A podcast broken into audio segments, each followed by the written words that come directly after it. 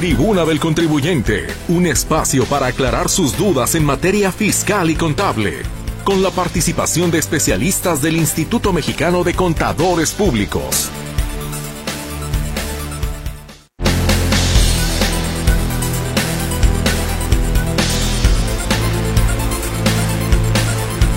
Muy buenas tardes, gracias como cada lunes por el favor de su presencia y si este espacio le puede ser de utilidad, tiene usted alguna duda efectivamente en materia fiscal y contable, que es de lo que se trata la próxima hora, por favor, siéntase con la confianza de hacernos llegar su comunicación, que para eso amablemente los señores contadores, a los que ya estaré saludando, están listos precisamente para darle a usted respuesta a sus inquietudes.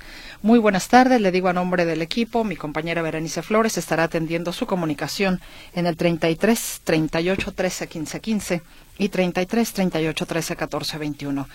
Tengo el WhatsApp y el Telegram también para usted, ya lo sabe, un solo número para ambas plataformas y este es el 3322 232738. Le pido de manera muy atenta y por favor que revise su mensaje antes de enviarlo, si lo hace por WhatsApp o Telegram, que esté bien redactado, que esté perfectamente entendible para que de esa misma manera, sin empezar a buscar como qué quiso decir, pues a ver, entonces como a ver qué le contestamos, ¿no? O en ese caso los señores contadores, sino más bien que haya una exactitud y una precisión en torno a la problemática que usted tiene para que de esa misma manera también con eh, exactitud se le pueda dar a usted una respuesta a la que usted necesita. Bienvenido, Gerardo Huerta, en el control de audio. ¿Cómo estás? Soy Mercedes Altamirano ante este micrófono y con mucho gusto, por supuesto, saludo a los señores contadores. Contador Benjamín Luquín Robles, ¿cómo está usted? Muy buenas tardes, bienvenido. Hola Mercedes, eh, muy buenas tardes, buenas tardes Juan Ramón, igual saludo al apoyo ahí en, el, en la cabina y bueno, también saludo cordialmente a todas las personas que nos escuchan como todos los lunes, aquí estamos con el entusiasmo de siempre, con el ánimo de recibir sus preguntas, sus inquietudes. También, lo digo siempre, sus colaboraciones son bienvenidas. Y pues este es su espacio, estamos aquí para servirle y tratar de resolver problemas, cuestiones relacionadas con el ámbito de los impuestos, con el gusto de siempre. Muchísimas gracias, contador Benjamín Luquín Robles, y por supuesto que también saludamos con muchísimo gusto y agradecimiento al contador Juan Ramón Olagues. ¿Cómo le va, señor contador? Licenciada María Mercedes Altamirano y Bolívar, sí, adiós, gracias, aquí con salud y muchos pendientes del despegue 2024. Y la saludo como siempre con ese agrado, con ese entusiasmo que tenemos siempre para usted y todo su equipo Carta Blanca que lo acompaña allá en, cabina. Saludo a mi amigo José Benjamín Oquini Robles, sí, y también a nuestra audiencia radiofónica y a nuestros amigos los madrugadores, y algunos que otros también están más allá del río Bravo al norte y no sé si al sur de Suchiate, pero yo creo que de alguna manera todo mundo sí que nos sintoniza, nos hace el favor y estamos aquí como siempre a sus órdenes para sus dudas de carácter contable y de carácter fiscal. Efectivamente, a sus órdenes para eh, limpiar el desorden de los impuestos y todas estas cuestiones. Del abominable mundo de los impuestos. Exactamente. que se haga novelesco. Pues muchas gracias, contador Olagues. Y bueno, ¿tenemos hojita parroquial para esta emisión? No, ya los, los eventos están totalmente abarrotados, por lo que va hasta el día de hoy, tercer lunes ya del año 2024. Tres de cinco lunes que tiene este mes. Perfecto, bueno, pues muchas gracias, contador Olagues. Y hoy, el, la emisión de este lunes 15, 15, por cierto, quincena, tendremos una continuidad de lo que ha sido la eh, digo lo que ha sido porque son es el tema que han venido abordando los señores contadores en los lunes pasados la resolución miscelánea fiscal 2024 que como bueno ya bien lo adelantaban efectivamente tiene mucha tela de donde cortar. Entonces, bueno, pues hoy vamos a continuar con ese tema después de la pausa comercial y ya lo sabe usted más adelante entonces tendremos su participación, la cual ya sabe cómo hacérnosla llegar. Vamos entonces al corte, no tardamos.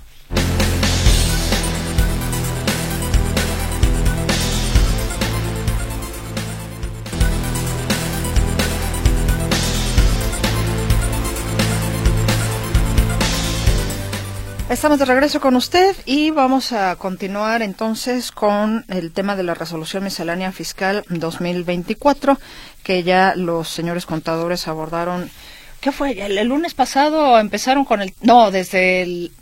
Sí, el, lunes pasado, no lo escucho, señor contador Olagues. ¿Mandé? Ya, ahora sí. perdón, el lunes pasado, día 8, fue el primer lunes que estuvimos al aire, porque el anterior fue el feriado de inicio, el, día 1.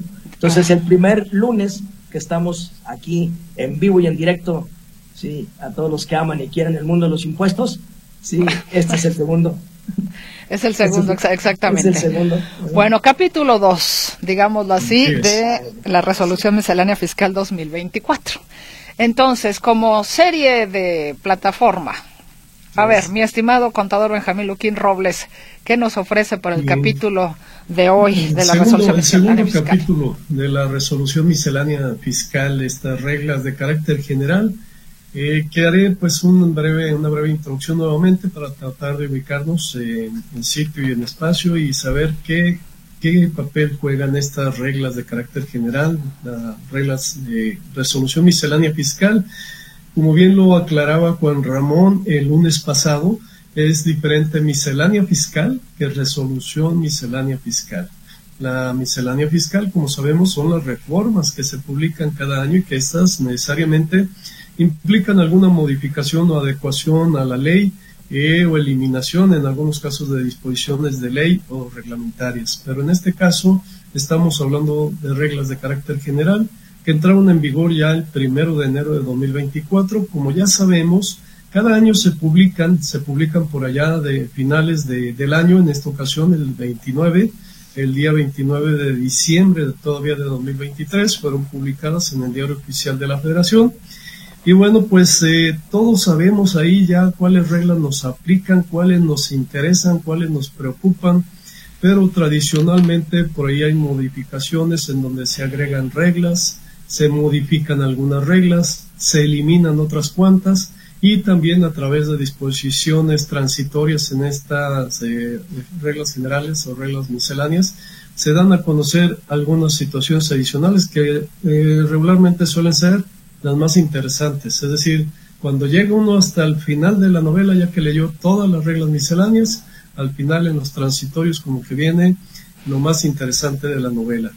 Y bueno, pues ya en la semana anterior, como se mencionó, iniciamos y platicamos algunos puntos en particular, algunos puntos este, eh, que pueden ser relevantes o importantes para algunos contribuyentes, como es el caso eh, de las reglas que eh, consideran o contemplan como días inhábiles los días de Semana Santa, jueves y viernes santo, que corresponden en esta ocasión al 28 y 29 de marzo de 2024 pues esos días se consideran como no hábiles, es decir, no se computan para cumplimiento de plazos, vencimientos de fechas para presentar pues lo que puede ser un recurso de revocación o contestaciones de oficios de revisiones o cosa por el estilo. Esos dos días no se contabilizan, es decir, no se consideran hábiles y por lo tanto se les se extienden los plazos. También decíamos pues que en estas disposiciones se da algunas o se tienen algunas consideraciones particulares en la regla 242, en donde se dice que se podrá validar el RPC de las personas físicas a través de la CUR, es decir, con una ficha de trámite 158 diagonal CFF que viene publicada en el, en el anexo 1A, se puede realizar la validación del RPC, como señalé yo. Eh, en reiteradas ocasiones nos llaman así como para ver eh, o que tienen el problema que no coinciden las letras o los números que tienen en su CUR respecto a los que tienen en el RPC. En estas eh, reglas misceláneas, por ahí en algunas otras se viene reiterando que se atenderá a la CUR para poder eh, confirmar que el RPC es correcto, es decir, el año, mes y día de nacimiento que conste en la CUR se, deben ser los que subsistan o los que estén eh, coincidentes con el registro federal de contribuyentes. Eh, en esta regla, pues es lo que dicen, para poder validarlo, pues hay que hacer una consulta y a través de esta consulta con la CUP se puede validar que el RPC sea correcto. Eh, también se plantea que los patrones deben presentar un aviso de suspensión de actividades cuando los trabajadores dejen de elaborar para ellos así como de reanudación en el supuesto que reincorporen trabajadores. Aquí como que la autoridad está dando por hecho que alguien que no tiene trabajadores pues debería estar en suspensión de actividades, lo cual no es tan cierto. Hay empresas que por su naturaleza pues no requieren de tener trabajadores. Podríamos eh, citar el caso de una empresa tenedora de acciones, es decir, una empresa que se constituyó solamente para a través de ella invertir en acciones de otras sociedades. Pues esa empresa no requiere trabajadores y deberá seguir activa, deberá seguir funcionando. Pero bueno, aquí esta, esta disposición dice, oye, si no tienes trabajadores, te recomiendo, te sugiero que presentes un aviso de suspensión de actividades y cuando contrates trabajadores, pues entonces reactiva tus actividades. Entonces, bueno, pues veremos este, en qué caso no aplica esa disposición y en las que aplique, pues bueno, sí proceder si es eh, válida la recomendación para evitar cargas administrativas innecesarias. Cuando no se tiene actividad, pues existe la posibilidad de presentar hasta por un espacio de dos años una suspensión de actividades, lo cual es, eh, como mencioné, saludable porque se elimina la carga administrativa de estar presentando pagos provisionales obligatorios mensuales y declaraciones anuales también obligatorias.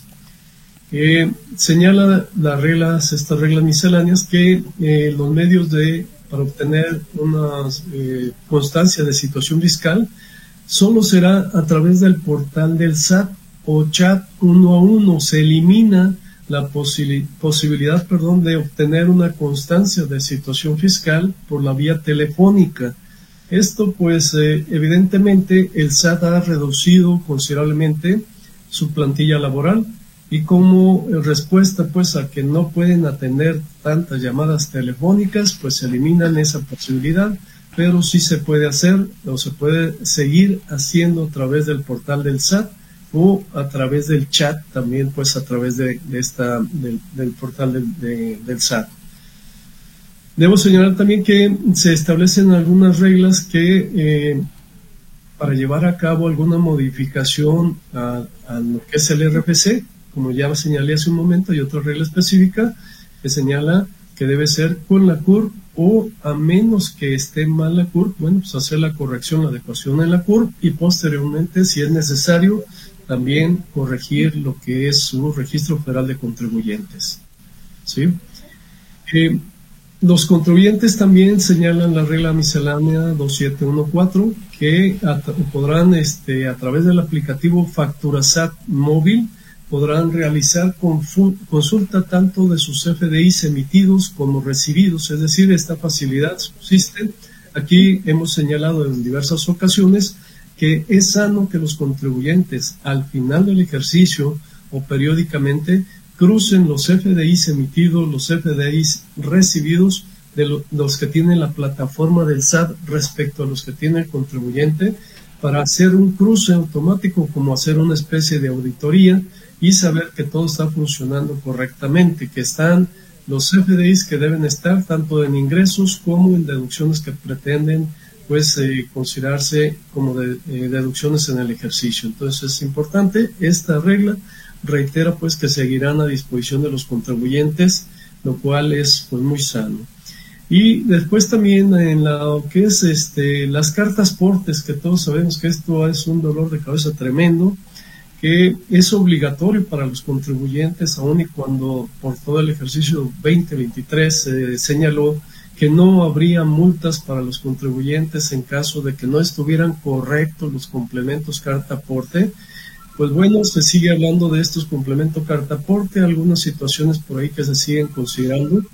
Respecto a mercancías que se envían o se embarcan para entregárselas a los contribuyentes, para enviar los embarques que van de ida y vuelta cuando se tienen procesos de transformación con, algún eh, proveedor de servicio o alguien que hace un eh, complemento en la elaboración de algún producto, se podrá utilizar la misma carta aporte de ida y vuelta, aun y cuando esta puede ser total, es decir, es decir, que la mercancía viaja en su totalidad en un sentido y regresa en su totalidad o parcialmente en el regreso. Entonces, la misma carta aporte podrá seguir siendo de utilidad para cumplir con la obligación de la emisión de dicha carta aporte y dar por satisfecho pues esa responsabilidad, esa obligación que tienen los contribuyentes para poder acreditar que se cumple a cabalidad con esa disposición.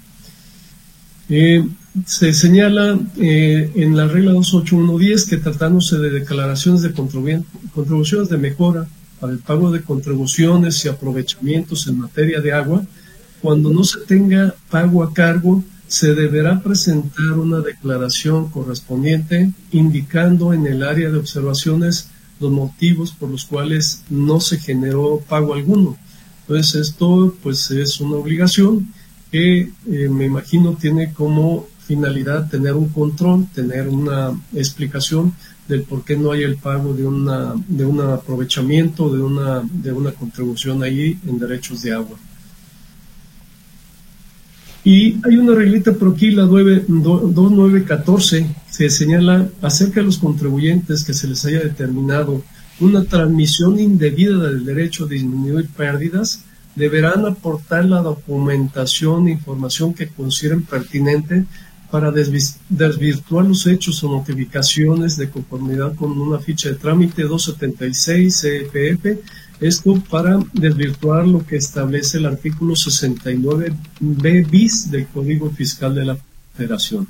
Ese artículo 69b bis es un agregado que se hizo al Código Fiscal de la Federación ya hace algunos años y que tiene como finalidad el evitar que, sea, que se dé un tráfico, la compraventa de empresas que tienen pérdidas fiscales para que sean aprovechados en, eh, la actividad de otro contribuyente. Entonces, hay, disposiciones muy específicas en este artículo 69b bis que eh, establecen que está prohibido, pues no se debe o no se puede trasladar o vender las empresas para aprovechar las pérdidas en, en otras empresas, en otras actividades.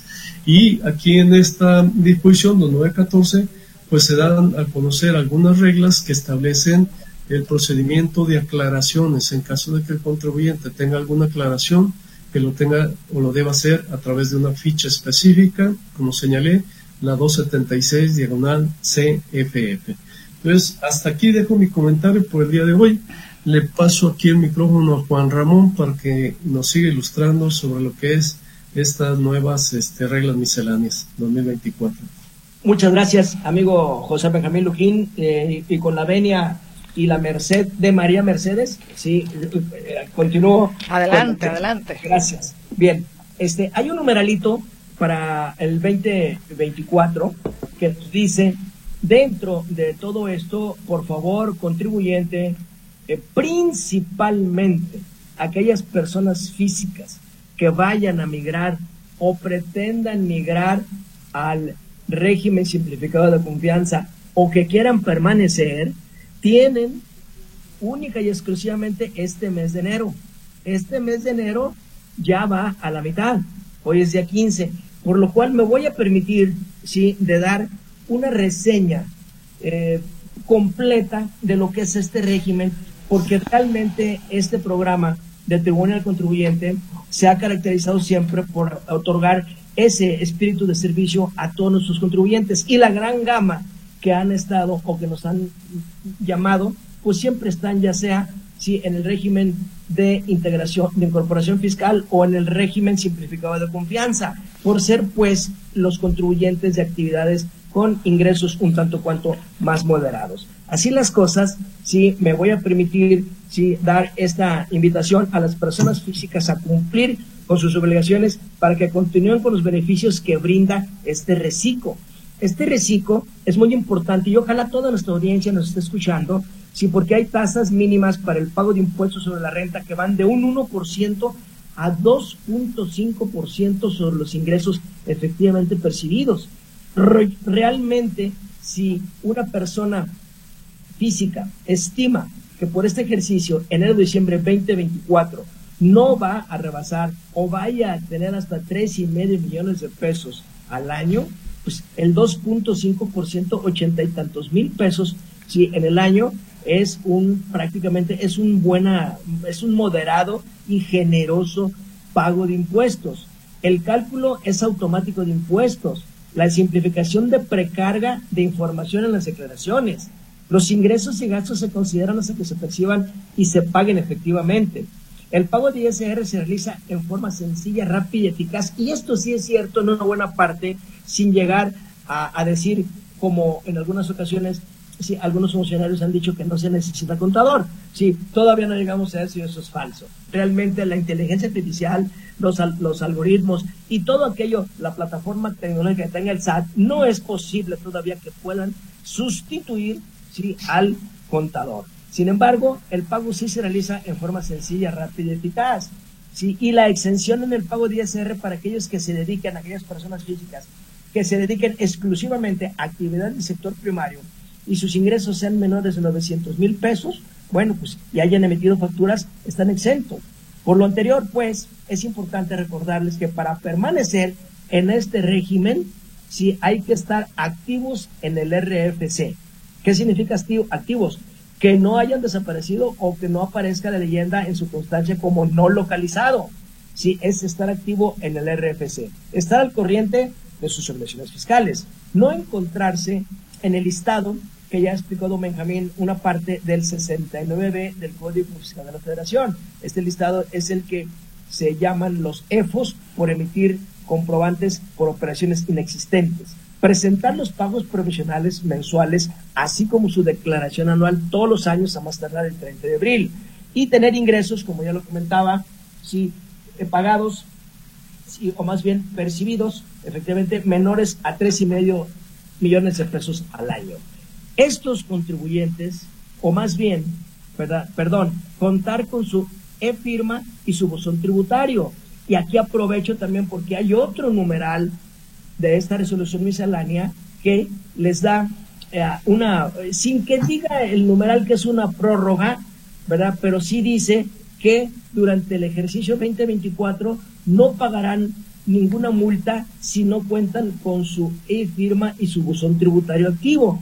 Si bien es cierto, pues no dice prórroga, pero pues el contribuyente al saber que no va a tener ninguna penalidad, pues lógicamente se va a tomar estos, estos, esta prórroga durante todo este año. ¿verdad? Ahora, ¿qué, ¿cuáles son las personas físicas que no pueden ser reciclos? Las personas físicas que no pueden ser reciclos son aquellas que sean socios o accionistas de personas morales. Aquellas personas físicas que residan en el extranjero que tengan uno o varios establecimientos permanentes en el país, si aquellas que cuenten con ingresos sujetos a regímenes fiscales preferentes, aquellas personas físicas que obtengan si asimilados a actividades generales que pertenezcan el 50% a un prestatario. Y aquellos que opten al régimen de salarios que también que estén en el régimen general. Es muy importante, repito, si que cada persona vea su situación y su estatus. Y si en este momento una persona física está en régimen general y estima, considera que para el 2024 no va a rebasar los 3,5 millones de pesos, es el momento de acceder al portal del SAT, a la plataforma TXT, para que migre sí, al régimen simplificado de confianza con las generalidades, requisitos ¿sí? y condiciones que acabo de explicar.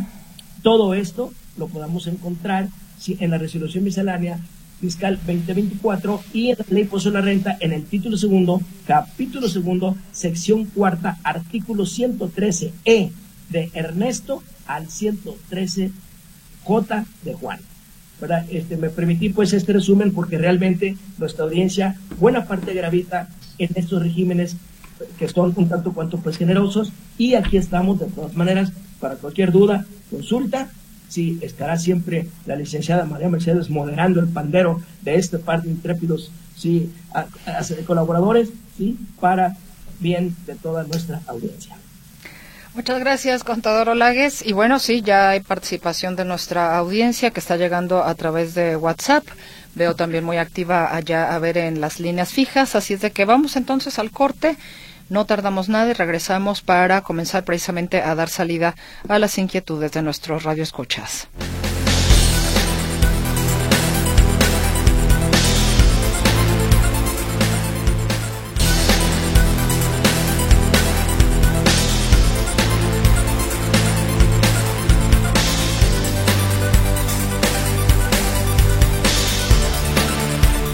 Estamos de vuelta, ahora sí para darle voz a nuestros radioescuchas que gentilmente se comunican a este espacio para hacer las consultas pertinentes a los señores contadores Benjamín Luquín Robles y Juan Ramón Olagues.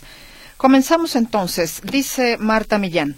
¿En qué artículo viene lo del pago de cuando no se pagan los impuestos a tiempo del concepto que cobran las autoridades, la actualización? En el artículo 17 del Código Fiscal de la Federación.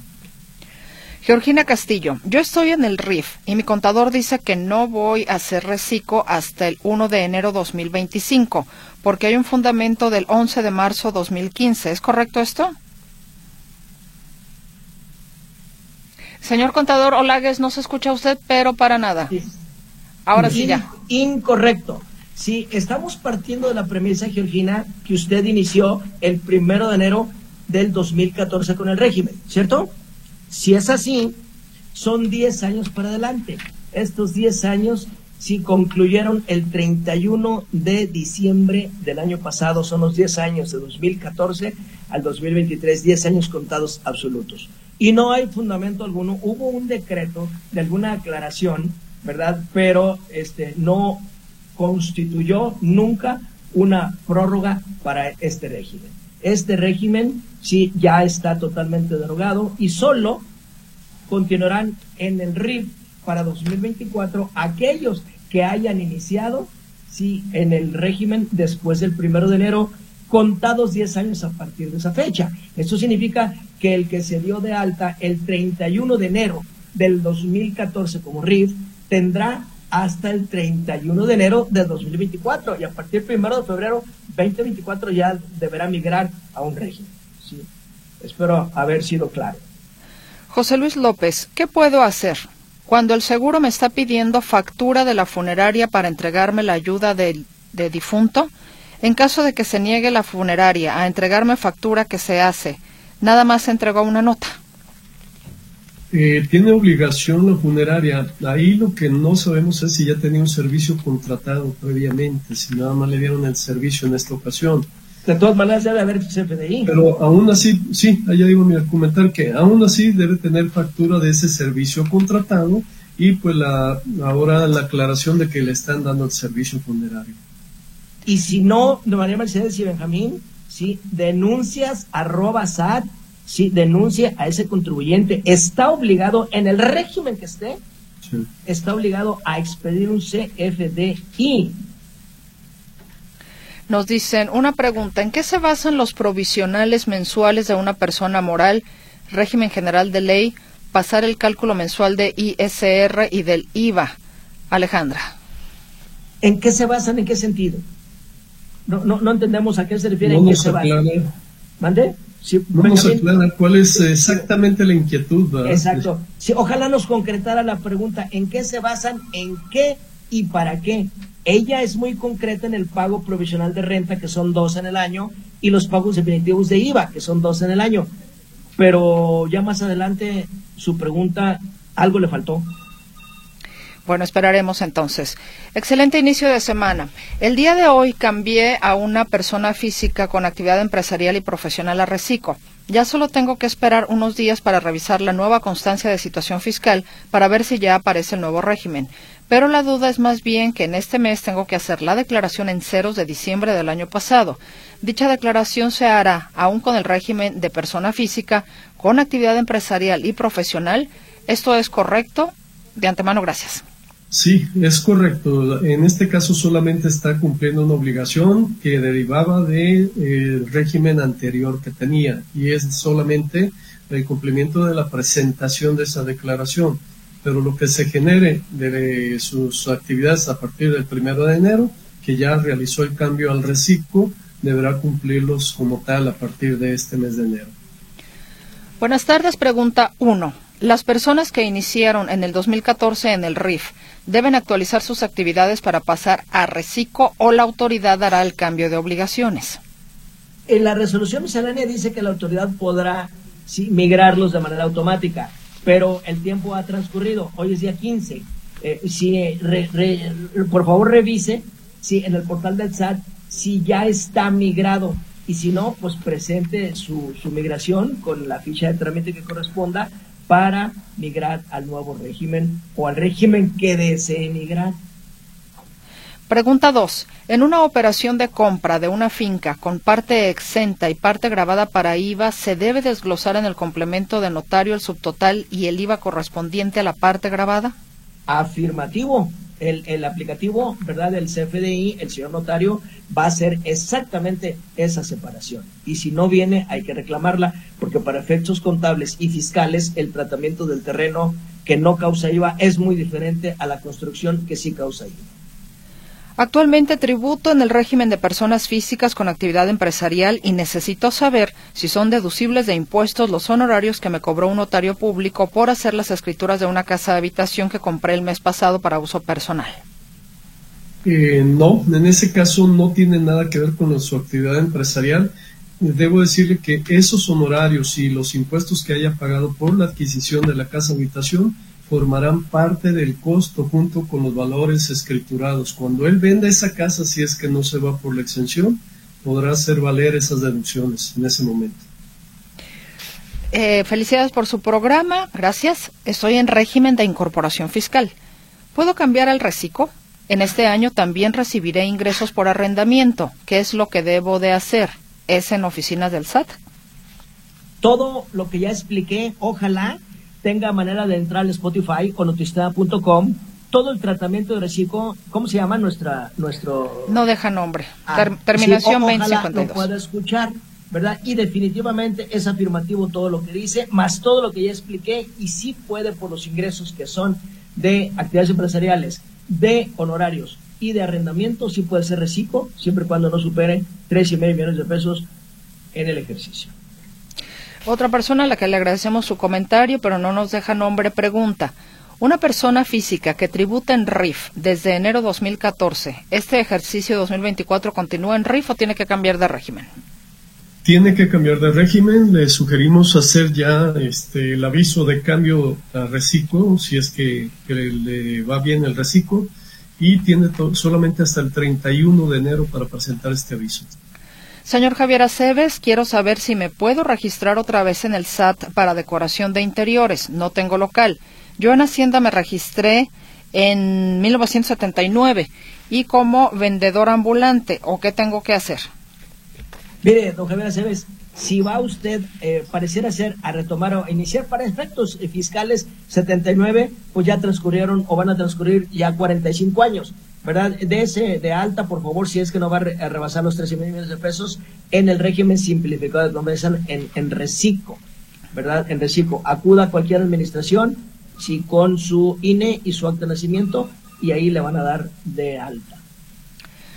Nos dicen, al cambiar un RIF a reciclo, me percaté que ambos movimientos quedarían el 1 de enero 2024, tanto la baja de RIF como alta de reciclo. Mi duda, ¿es lo más correcto? Mi duda es lo más correcto sería presentar baja de RIF el 31 de diciembre de 2023 y alta reciclo el 1 de enero de 2024. ¿Qué opinan, Anónimo? Eh, eso debió ser lo correcto, que la fecha de baja de la actividad del RIF fuera 31 de diciembre de 2023 y el alta del reciclo sí a partir del 1 de enero de 2024 creo que no hay ningún inconveniente con lo que hizo, deberá ser este, aceptada ya los dos movimientos. Le recomendamos que en no más de 72 horas deberá poder eh, obtener una constancia de situación fiscal y ahí verá reflejados los movimientos para ver si estos se ajustaron correctamente. Hugo Santos, soy persona física, régimen sueldos y salarios. Pregunta, ¿el pago de impuesto predial aplica para deducción de impuestos?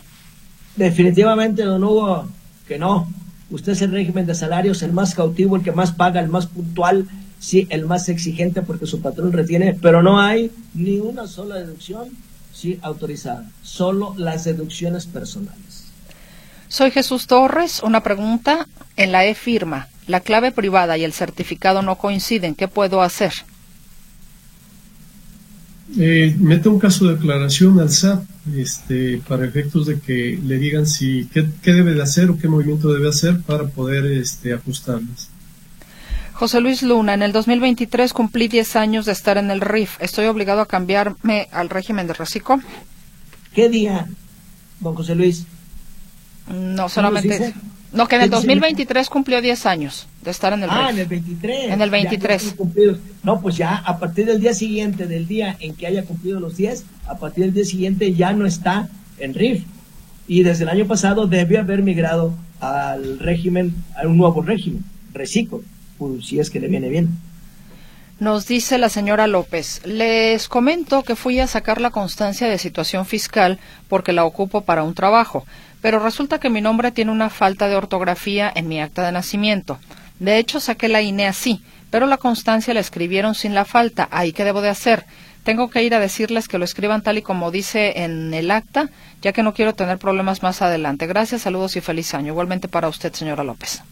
Híjole, bueno, pues eh, en el RFC y también en lo que tiene constancia el CEL debería estar igual para efectos de que todo pues sea coteje, aún y con el error, pero sí tiene que corregir su acta de nacimiento y luego correr las correcciones en todas las dependencias, en el INE y en el SAT. Tristemente, sí, así es como dice don Benjamín. Es muy importante ver el nombre completo que está en el acta de nacimiento, es la fuente, porque a veces es María Concepción y vamos al acta de la Concepción y, y el acta no dice María, dice Ma punto Concepción, sangre. Y ya todo lo que se haga para adelante está mal. Por decir un ejemplo. Nos dicen, ¿saben en cuánto va a quedar la pensión mínima del IMSS para este año 2024? Pues ha- habrá que, no, no, no sé, habrá que esperar a febrero o Sí, hay que esperar porque prácticamente apenas acaba de publicarse el índice nacional, sí, el INPC, ¿verdad? Y es conforme a índices como hace la actualización en la, la- la plataforma de Seguro Social. Entonces es casi seguro que a partir ya de la, de la siguiente, del siguiente depósito que vaya a hacerse en este fin de mes, ya deba venir esa, esa actualización. La de, la de diciembre todavía viene igual. eh, exacto. Pues sin actualización, porque no se conocía el índice. vamos a la pausa, caballeros, audiencia y ya volvemos.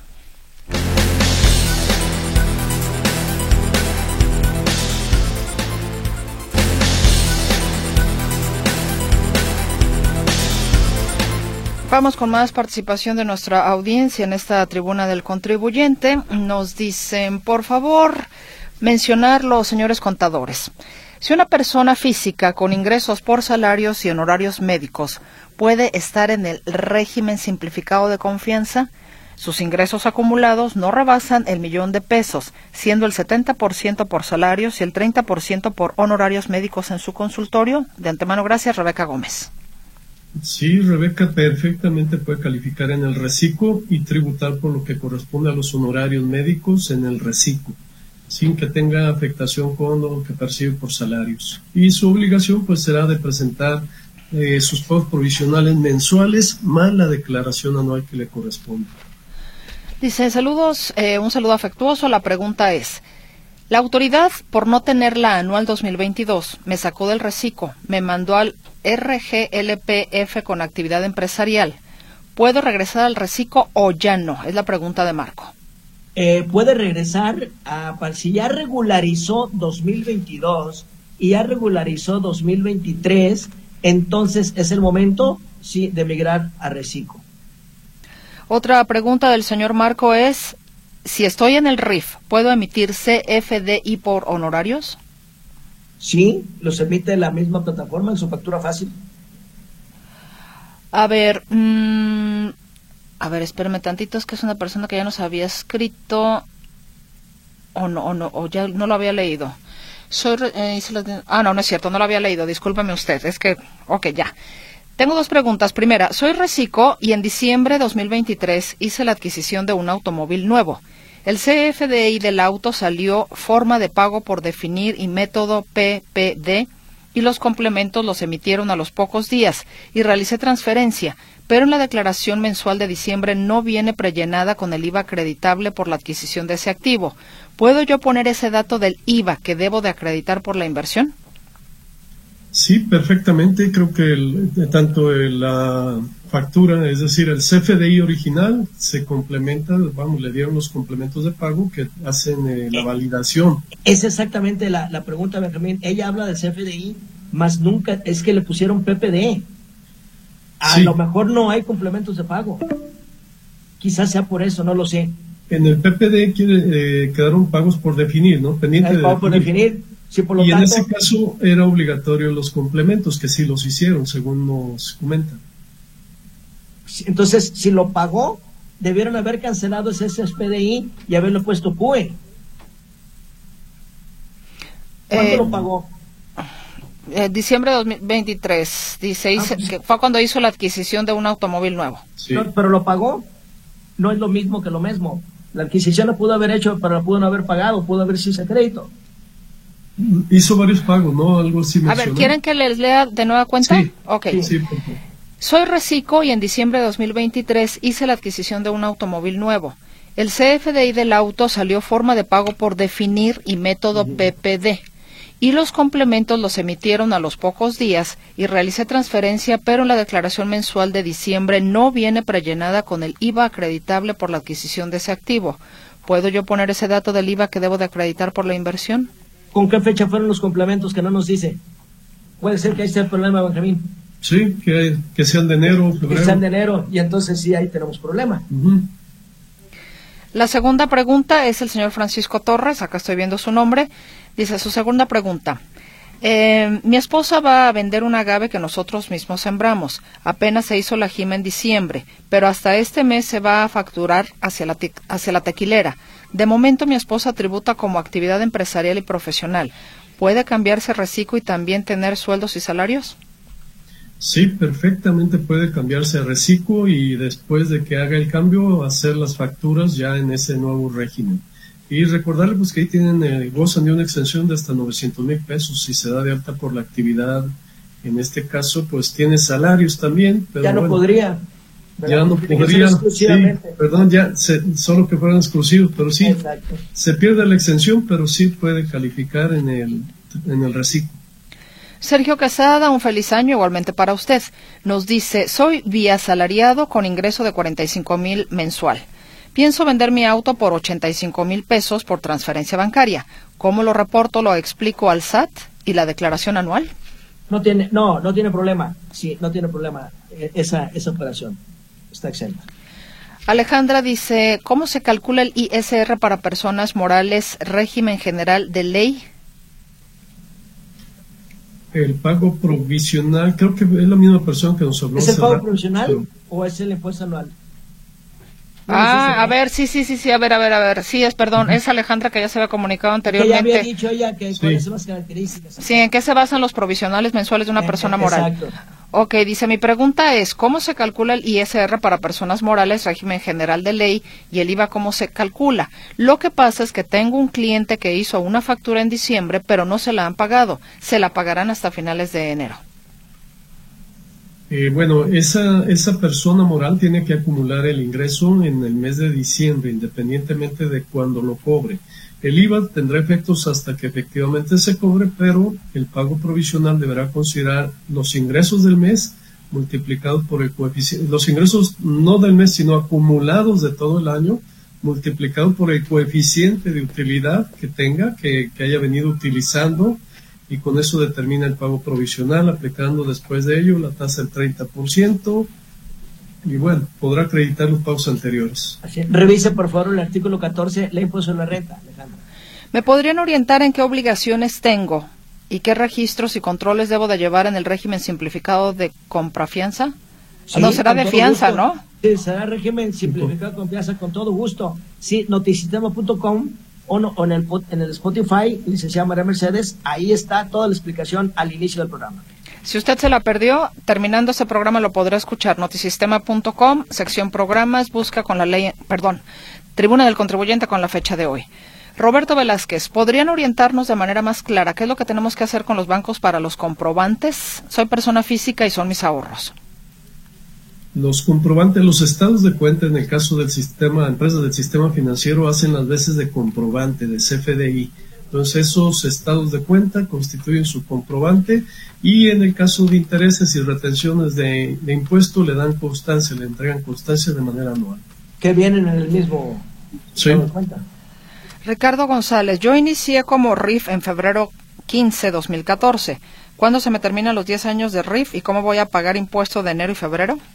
El día 14, el día 14 de febrero, Día de la Amistad y del Amor, próximo, sí, y que inicia miércoles de ceniza, inicia la cuaresma, termina usted como RIF y a partir del día 15 de febrero ya será el nuevo régimen, que será el reciclo. José Luis López, no tengo actividad fiscal, ¿cómo puedo pedir la factura de la funeraria? Creo que es de lo que nos habían ya consultado, ¿no? No necesita actividad fiscal, lo que necesita nada más es su RFC o, genere su constancia de situación fiscal. No nos dice tampoco qué régimen, si tiene ingresos por salarios o algo así, ya debe tener RFC. Lorena Reyes, ¿me pueden explicar para qué sirve la firma electrónica para una tienda de abarrotes? debe estar en, el régimen simplificado de confianza o en el RIF y bueno, a través de su firma electrónica es que podrá presentar sus eh, declaraciones y hacer todos los movimientos a través de la plataforma del SAT. Erika García, acabo de emigrar a Recico. Estoy haciendo un recibo de nómina, pero al guardar los datos del trabajador en el portal de mis cuentas, me dice que el código postal del trabajador debe corresponder al domicilio fiscal del RFC capturado. ¿Qué código postal debo poner? El que el trabajador por primera vez dio de alta cuando se dio o lo dieron de alta con el patrón que estaba, sí, ese es el código postal que deberá aparecer. Un amigo dentista, persona física con actividad empresarial y profesional, comprará una máquina para prótesis con valor de más de 300 mil pesos. Este dinero se lo prestará a su suegra, o sea, la mamá de su novia. Se los prestará en efectivo, le hará un depósito desde ventanilla al banco y ya con el dinero en su cuenta él hará la compra de esta máquina a una empresa internacional. ¿Tendrá problema con este depósito o bien qué se puede aconsejar a este movimiento para no tener repercusión fiscal? Eh, bueno, sí, sí está feo el movimiento porque pues es un dinero que no va a tener una justificación fiscal por ser efectivo y sí va a tener problemas. Entonces, pues busque otra fuente de financiamiento, de alguna forma en donde pueda hacer el dinero bancarizado y que le fonden en su cuenta. O igual pudiera ser un contrato de préstamo sin interés, ¿no, Benjamín? Si sí, es que, si es que algún día se lo va a pagar, no sé. Aracel, Araceli Pérez, una persona moral que se encuentra en el régimen de confianza debe de enviar su contabilidad electrónica cada mes. No, están liberados de buzón tributario y de, perdón, de, la DIOT y de y del subir la contabilidad a la nube. Carlos Valencia, en enero del 2014 inicié como régimen de incorporación fiscal y ya con su respuesta de hoy debo cambiar a reciclo. Mi pregunta es, Presento primero el pago bimestral de noviembre y diciembre del 2023 y después puedo realizar el cambio a reciclo. En el orden que lo quiera hacer, no, eso no, no tiene afectación.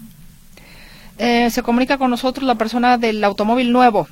Dice, el pago del automóvil, realicé tres transferencias y un solo pago en efectivo. Los CFDI complementos de pago, la agencia los emitió en diciembre del 2023, que fue cuando se compró el automóvil. Ah, entonces eh, habrá que ver por qué no están cargados. Todo fue en diciembre, los pagos y los complementos.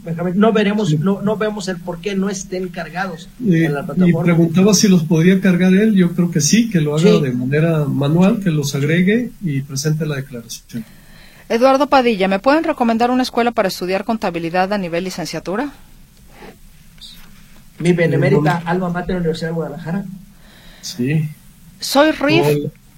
¿Perdón? En la, UNIVA también le podemos recomendar. Soy RIF. Llamé a línea del SAT. Me informa que aún tengo deducción del 10% en ISR. No aplica pago de IVA al no superar los 300 mil al año. Considero que no me conviene el régimen de confianza porque pagaría IVA y no deduzco. Recuerdo que nos dieron el primer año 2014 y el 2015 de 100% ISR. Por ello, aún este año seguimos siendo RIF, dice Ana María Zúñiga eh, wherever saber incorrecto, no hay prórroga.